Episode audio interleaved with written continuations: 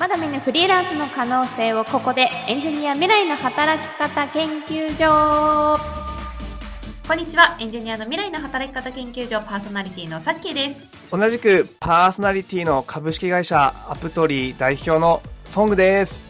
この番組はエンジニアをストレスフリーにをミッションに掲げるアプトリーがお送りする未来の働き方を考えるポッドキャストです。アプトリーの代表ソングこと歌川さんとともに時に真面目に時にゆるりと好きな人と働ける社会を実現する糸口を探していきます。今週はエンジニア質問月間最終週でございます。ということで最後のお題はお金の話。ちょっと赤裸々トークも出てきますのでぜひお聞きください。それではエンジニアの未来の働き方研究所実験スタートです。えー、最後の4週目の質問に行きたいと思います。今週はですね、ソングさん、ちょっと赤裸々会でございますが、エンジニアの方々のズバリ、お給料の相場について知りたいということで、私もこれは非常に気になりますが、あの、もう、ぶっちゃけ、一番トップレベルで月間いくら稼いでるんですか？そうですよね。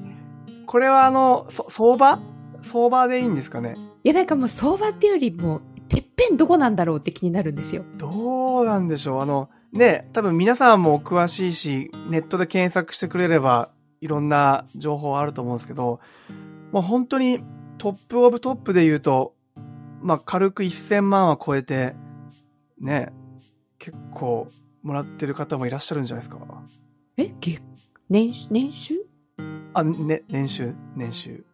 年収ってことですよね。そっか。フリーのエンジニアさんであれば、まあその案件数、自分の実力次第で稼いでいくことは全然できると思うんですけれども、まあでもそうするとそれだけ自分の時間も割かないとはいけないから、まあ、もしかしたらね、そこまであの時間がっつりではなくあの自分が生活できる程度で稼ぎたいという方もいらっしゃるかなと思うのであの平均の相場も聞いておきたいなと思うんですけれども平均の相場ってなるとどれぐらいなんですか今？どうなんですかねあのこれってあの多分えっ、ー、とエンジニアっていう一括りよりもなんかそのプロあの使えるプログラミング言語で変わってくるんですよね。なるほどなるほど。なので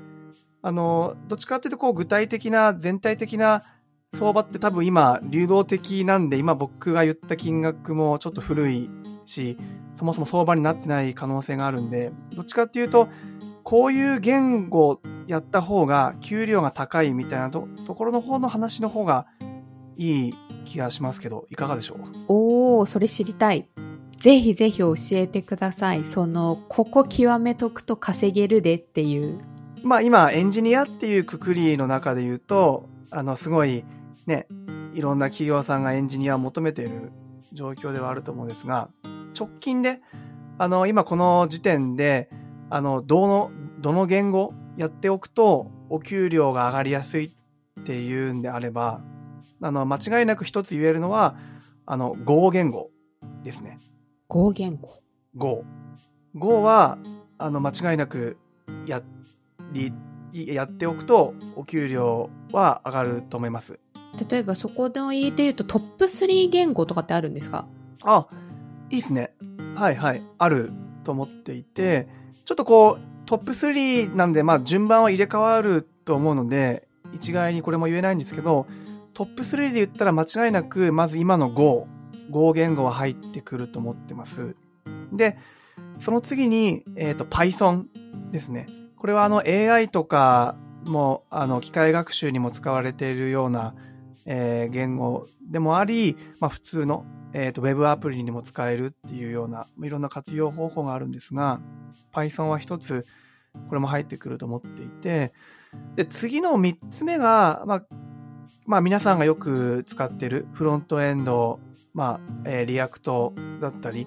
まあ、あとはスマートフォンのアプリの方も結構ニーズは高いですよね。このあたりが入ってくるのかなと思いますね。なるほど、なるほど。ちなみに、え、ー、と、平均相場っていう話がさっきあったんですけど、実はレベルごとの平均はっていうような質問もありまして、あの、1週目で県警年数が 4, 4つのレベルに、まあ、アプリの中だと分かれているとで、例えばそのレベルごとの平均のお給料相場みたいなのって、もし話ができれば聞いてみたいなって思うんですけど、このあたりいかがですか？そうなんですね。あのー、そしたら、まあ、間違いなく言えるのは、この経験年数1年未満の方はちょっと低いですよね。あの、本当にエンジニア駆け出しっていう形の設定になると思うんで、なんか、あの、皆さんがもしかしたら想像しているよりも低いかもしれないですね。1年未満の方は。まあ、1年未満ってなると、まあ普通に会社に入るイメージで言ったら新卒ですから、まあまあそこはどこの業界もそうかなと思いますけども、例えばレベル2、レベル3の5年未満とか5年、8年で一番上の10年以上とかってこのあたりはどれぐらいなんですか？そうですね。ここから、あの、もう本当にこれも変わるんですよ。その、経験年数3年だけど、あの、Go 言語やってるみたいなところだったらまた違いますし、ただ、10年やってるけど、まあちょっとあまり使、まあ、えっ、ー、と、ニーズがない言語だとしたら、あんまり高くないっていうのがあるんで、ちょっと一概には言えないので、これはなんか多分普通に、あの、僕以外のネットの情報の方が多分最新、統計取れてるのかなって感じがしますよね。例えば、これちょっと言えるかわかんないんですけど、アプトリーの中でこう登録されてるエンジニアさんの方の平均の相場のお給料とかって言えたりするんですか？ああ、どうでしょう。あのー、金額で言うと、平均が、まあ、下が3000円ぐらいから上が6、7、3円、6、7千円ぐらいですかね。時給換算すると。ちょっと幅があるんですけど、そのぐらいが、まあなんかそのぐらいの間に入ってくる感じですかね。統計を取ったことがないので、今この場で平均いくらだみたいなとこはちょっと言えない状況があるんで、はい。うちの案件サイト見ていただいて、そこで、ああ、このぐらいが相場なんだ、みたいなところは、一旦ご自身のところで確認いただいた方がいいかもしれないです。ですね、ですね。あの、幅は教えていただいたので、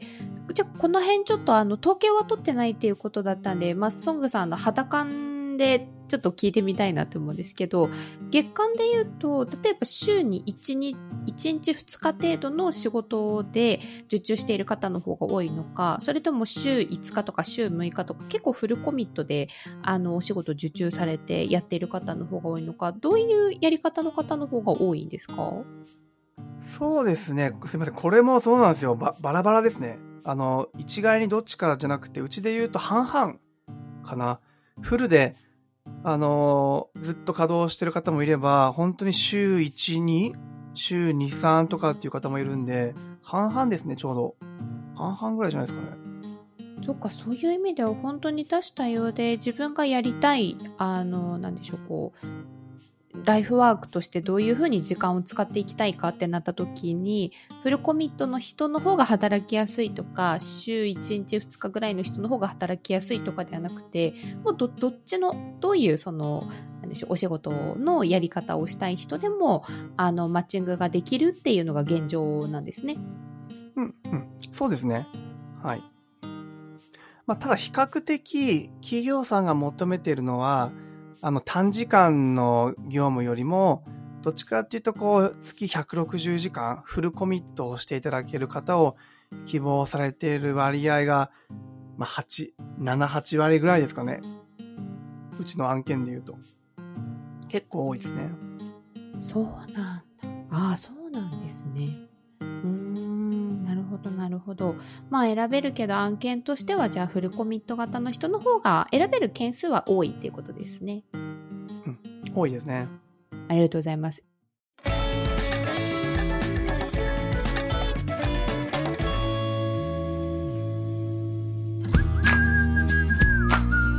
では共感採用という手法で企業とマッチングしお仕事を引き受けてくれるエンジニアの方々を大募集リモートで働きたい好きな人と好きな場所で働きたいというエンジニアの方はカタカナアプトリーで今すぐ検索まずはホームページをご覧くださいまた、一緒に好きな人と働ける社会を実現してくれる仲間も随時募集中です。こちらもご応募お待ちしております。